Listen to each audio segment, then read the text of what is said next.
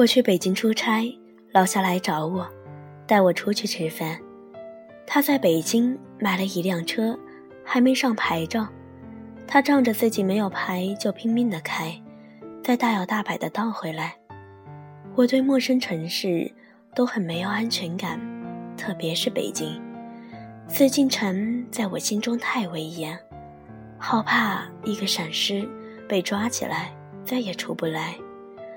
我对北京有三个特别深刻的印象，第一个就是我爱我家里的凉天，让我五岁的幼女心为了一个北京小爷懵懂。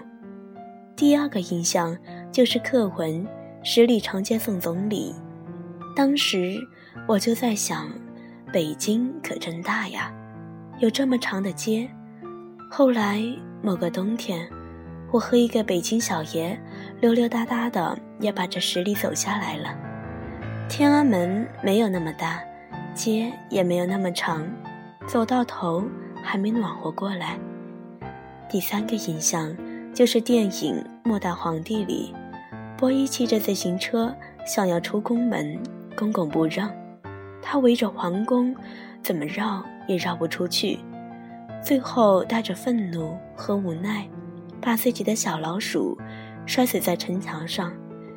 那个时候我很小，不知道什么是生命诚可贵，自由价更高。但是眼泪倾刻而出，那是一种人类的本能，释放发自内心的压抑。我很害怕，很伤心，一直问痛看电影的我爸：“那只小老鼠真的死了吗？”还有得救吗？我不知道为什么要问这些，但是几个晚上我都会想起那只老鼠，为它感到悲伤，也可能只是为了末代皇帝。我跟老夏说：“你让我下车，到底去哪？我打车跟你会合。”他白了我一眼：“这个点我就把你扔在路边上，你也打不到车，不比坐我的车安全。”你什么时候这般惜命？当时坐那谁的车？他话还没有说完，声音戛然而止，正好是一个红灯，他急刹，安全带勒得我感觉快把胃吐出来。我也不再说话，他自然地打开广播，让那些听也没有听过的流行歌曲填补我们之间的沉默。我发现。现在的流行歌，我都没有再听过。好像高中毕业之后就告别了广播。现在哪个明星出道了哪张照片，主打歌是什么？现在哪个男子组合让少女最着迷，我都不知道。老夏想说的是什么？我们都很清楚。也就是三年前，我们一起。起码在三天的酒后驾驶，那谁开车？我们想到各种办法帮他混过酒后擦拭。我们派对不断，感情混乱，都是彻头彻尾的混蛋。那谁把车开得飞快？老夏把头从车窗里探出来，唱歌大笑。那谁说你小心点，一会儿一辆车过来，你的脑袋就能少一半。老夏说：“我不怕死。”那谁又问：“那你怕什么？”他停顿了几秒，继续唱歌。他没有说，他怕没有他。那谁说过，她是一个坏女孩，上不了天堂的。老夏说：“我才不稀罕上天堂，天堂没有大酒大肉，也没有你。我们消耗着自己。”那时候真的不怕死，每根头发都在跋扈，跋扈到对世间万物，包括生命都没有最基本的尊重。不是不怕死，我们觉得自己永远不会死，永远不会为钱奔波，反目成仇，费尽心机的算计着，一切只不过为了生存。别说未来。就是下一秒，我们都不会去考虑。我们觉得会永远年轻，会永远拥有彼此。一个小时前，我和老夏在趴特里见过一个漂亮的姑娘，凑在那谁耳边说话，之后两个人挺暧昧。老夏坐在沙发上，冷冷地看着。当时他们闹了不愉快，他和我碰杯，朝着那个漂亮姑娘翻了一个白眼，骂了几句脏话。后来女孩的告别仪式，老夏出来后，在角落里哭得巨骨虚脱，消瘦的身体一起一伏。大家都以为他们曾是交情甚好的朋友，谁也不会知道，只不过是一面之缘。开车的男生家底丰厚，谁也不知道他其实到了第二天下午酒还没醒。之后大家再也不酒后驾驶了，心照不宣，遵纪守法，而且都开始刻意回避那个隧道。老夏曾经说过这些，说这些不公平，为什么只牺牲了他们？我有时候觉得，我们应该割一块肉。去陪葬。他们没有绕出青春的城门，我们算是骑着自行车狼狈不堪地逃了出来。可是之后呢？不过是一座更大更大的城，大到根本找不到一个可以逃跑的地方。像是楚门的世界，我们把牢笼当作世界，为他生，为他死。我们在说要自由的时候，神估计都笑出眼泪了，所以才有了一场又一场的大雨，在每一个闷热的夏天里。怎么又跑题了？只是想说说老夏和那谁的，这是一个漫长故事里的最终篇，故事里还有很多个老夏，很多个那谁，以及我。我写过两次老夏的故事，那谁在这个过程中不止一次找我出来吃饭，他想给我引荐他的新欢，我说我不去，从此以后你们就当没我这个朋友。他说，你一直写我们的故事是什么意思？你当大家是傻子看不出来吗？你当你是谁呀？全国人民都认识你。你是吴彦祖还是金城武啊？除了你周围的这些没脑子的小女孩，你算什么？几秒钟吧，那谁没有说过话？我也觉得自己话说重了。我从来没有说过，其实我认识那谁，比认识老夏还早。一开始，老夏在我们眼里，也只不过是一个出现在他身边的小妞。我们都认为，半夜一礼拜的事，可能就是这个影渊在他身边，一过就是三年，最后成了一层绕在他身上的雾。离开老夏之后，他整个人换了颜色，也不是我心里曾经的那谁。我说，我写这些也没什么意思，这很明白，就是想搞破坏啊。就是想让你结不成婚啊！之后我把电话挂了，那谁再也没有打过来。新人就好像再完美，作为老朋友的我也很难去接受他。我妈用科学解释过这回事：为什么很多移植的病人都会有器官排斥？因为人的器官是跟着人一起长大的。所以身体才接受他们。对于和别人的器官，就算再好，也只不过是别人身上的一部分。我和老夏平躺在酒店的床上，百无聊赖，聊起往事。他感慨一句：“现在想想，我们的青春真是被狗吃了。除了爱那谁，什么事也没干成。”我说：“被狗吃了的青春。”也是青春啊，在狼藉也是我们身体的一部分，和我们一起成长起来的器官。那年春节假期，那谁父母回去老家，家里也没有厨师，我们凑在一起，喝着最土最贵的红酒，抽着最好的雪茄。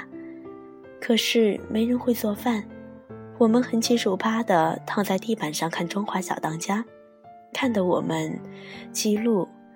那时一时兴起，跟老夏说：“你要是能做出梅子炒饭，我就娶你回家。”老夏一个机灵，从床上爬起来，从便利店里买来了各种话梅，扔在米饭里炒，把厨房弄得是乌烟瘴气。一边炒还一边说：“你娶我啊！你倒是别怂！民政局上一上班，咱们就去领证。”我说：“你都下楼了，怎么不顺手带个泡面回来呢？”后来老夏在那天晚上研究了各种炒饭：红酒炒饭、香槟炒饭、苹果炒饭、人参炒饭，把那谁冰箱里的东西都炒完，最后米也炒完了。我们饿得不行，也把那些奇奇怪怪的炒饭全部吃完。他问那谁：“我什么饭都不会做，你还会娶我吗？”那谁笑着说：“当然不会。”老夏像是被针戳过的气球，憋在了一边。那谁把炒饭塞进嘴巴里，摸着他的脑袋说：“就算不能娶你。”我也会永远爱你。现在想来，这真的是一句不求天长地久，但曾曾经拥有。不过是安慰那些失去的人。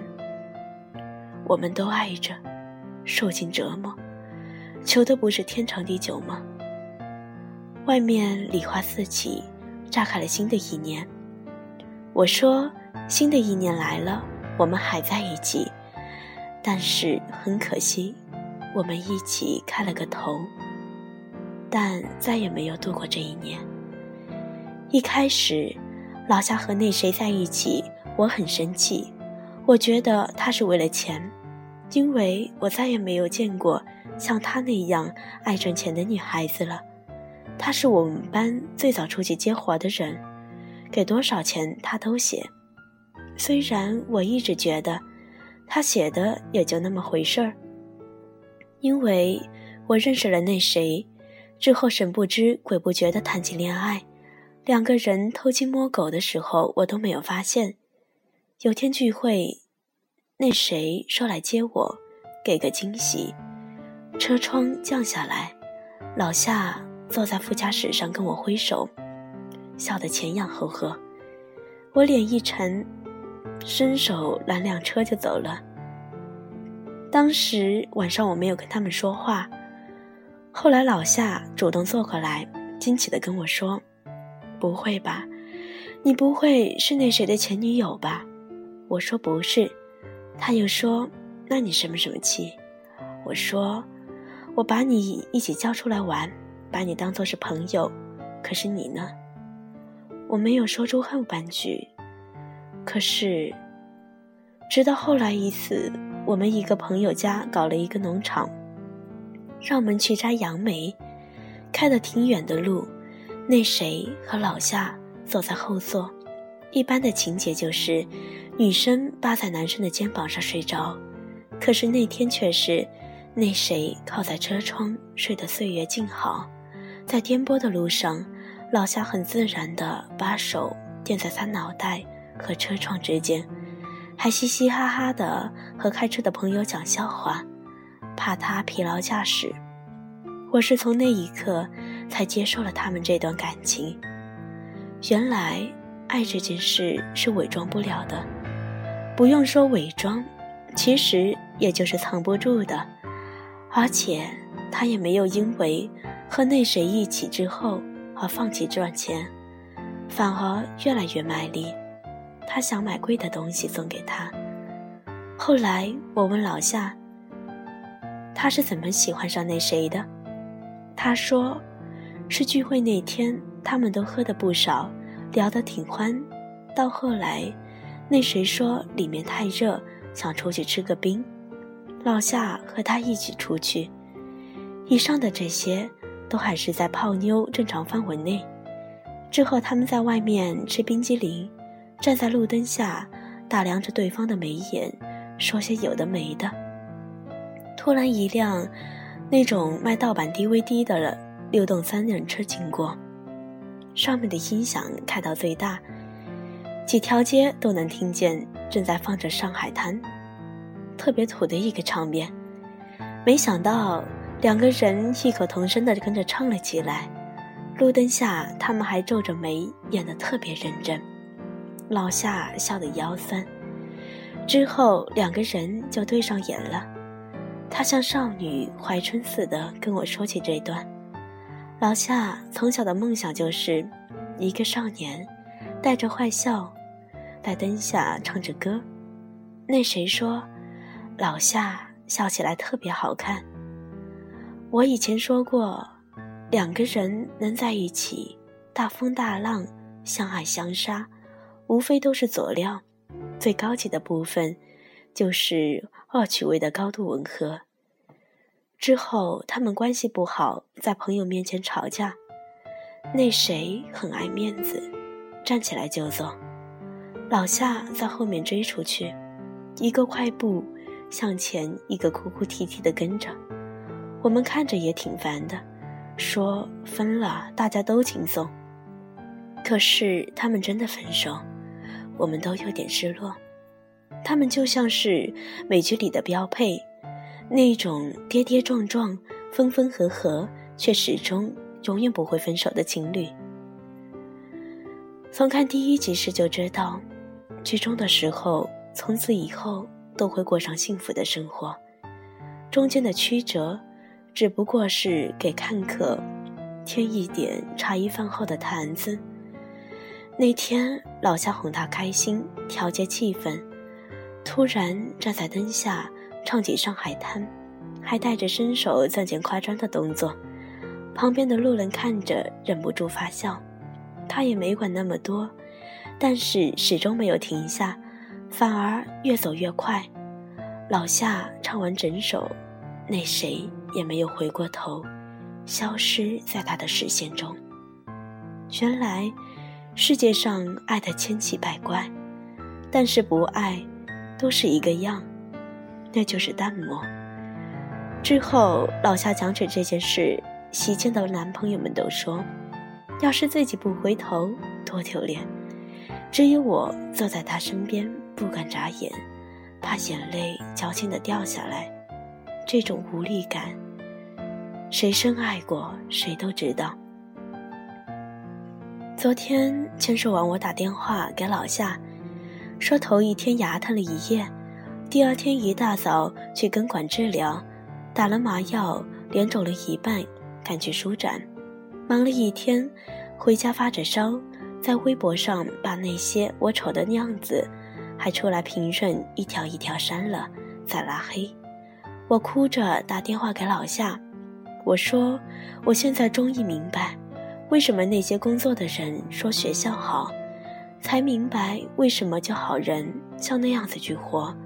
他愁眉陪笑，来忍辱负重，不过分就是为了钱，还要自己给自己洗脑说，离着理想更近了，不如去夜总会陪酒。”他笑了一声：“你真是看高自己了。”去夜总会，人家也得要你才行。吃片药，睡个觉，做个梦，醒来之后继续活。去北京出差，我和老夏睡一间房。他换衣服的时候，我发现他肚子上有一条疤。我调侃他，说：“难道他剖腹去生了个娃吗？”他说：“不是啊，阑尾炎。”本来医生说不用切的，他嫌碍事，就请了一个礼拜的假给割了。那条疤还是崭新的。我问他怎么不告诉我，他说：“我告诉你，你就能给我一个好阑尾吗？”他没有任何朋友，包括他父母说，他说这些没什么的，他一直都比我坚强。在北京那天，他来陪我睡。早上天没亮悄无声息地走了。他要开两个半的小时去剧组，之后再也没有打过电话。我想跟他说：“你那么忙，不用来的，这样多累。”他说：“不累，我就是想你了，想来看看你。”老夏跟我说：“其实你为了理想，你离着理想越来越近了，只是你害怕失败，害怕落空，所以自己说是为了钱。像我离开那谁之后，更加拼命。”让所有人都以为，当初我不是为了钱和他在一起，其实不过是不想给后人留下笑柄，让自己变成一个想爱却没有爱到的失败者。那天晚上，我们本来说一起去喝美，不醉不归，后来只是平躺在酒店的床上聊天，我们都懒得折腾了。想到明天都顶着风尘去奔波，此刻只想保留原句。我们说了很多，爱乱了所有的趋势。他说：“想不到那谁竟然和那谁结婚了。”我说：“你还记得那谁谁吗？当时追谁也没有追上，现在混得可好了。前几天还在杂志里看到他的专访。”说自己想感受着初恋的滋味。我们笑过之后，我接着说：“我忘了是谁喝多了，被我们脱的只是内裤，套了一个纸箱子，推在门外跑步。那时我喝断片了。他说，那个人就是那谁，字是我写的，写的是我爱老夏一辈子。我又觉得自己说错了话。”看着天花板，不知道该说点什么，岔开话题。我总是这样，不会说话。老夏说：“以后就不要讲我和那谁的故事了。”我说：“不行，我还没有对他造成根本的破坏。”老夏说：“你怎么还那么天真？我们分开就是分开了，都认真爱过，两不相欠。”我也不想再回忆了，人总是要翻篇的，就像是我们喝光了的酒瓶，一个不剩。我说，小时候做梦也相当一个大人，连过家家都抢着当妈，可是越长大，越发现特别无聊。我们无非是朝着越来越没有方向的活。最后变成一个平庸的好人。老夏说：“就算再恨，那谁结婚的时候，我们也得风风光光的送上贺礼。”我说：“你看，你还是放不下吧？”他叹了口气，说：“不是放不下，是要让新娘知道，我们那谁也是块宝，外面那么多姑娘爱得很，让他有点危机感。”千万别自视甚高，要对那些好些。他再坏，我们也是一块长大的，不能让外人欺负我们自己人。老夏说完，转了个身，嘴上说笑，眼泪止不住的涌出来。如果说是他是个有心机的人，那么心机实在是太深太深了，深到人血看客也会感动。我不知道这个世界上有多少姑娘问着自己的男朋友会不会永远爱自己，至少我问过。在爱你的时候，他们一定伸手发誓，承诺着。可是到分开的时候，你就会发现，你要的不是永远，只是希望他此刻坐在你身边。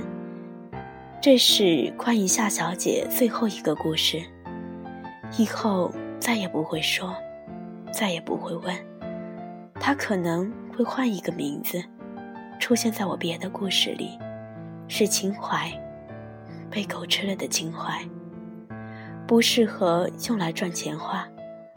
我们都是幸运的人，逃过了青春的围墙，还要奢望点什么呢？我并没有变得更好只是野心更大了要更努力的做更大的坏事去了。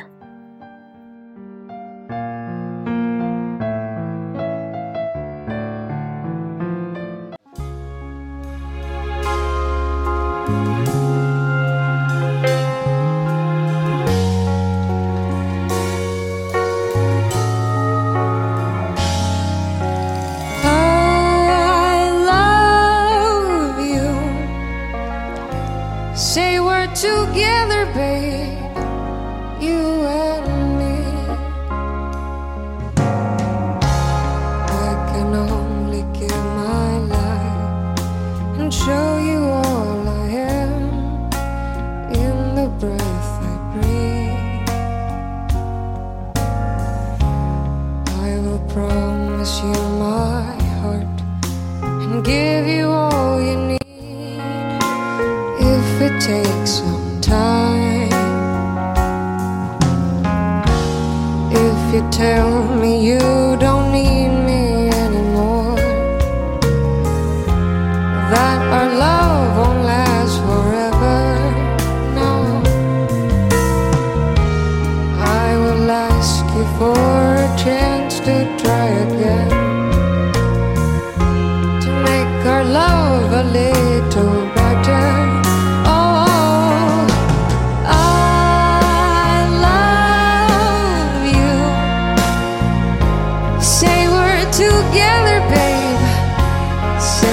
to give.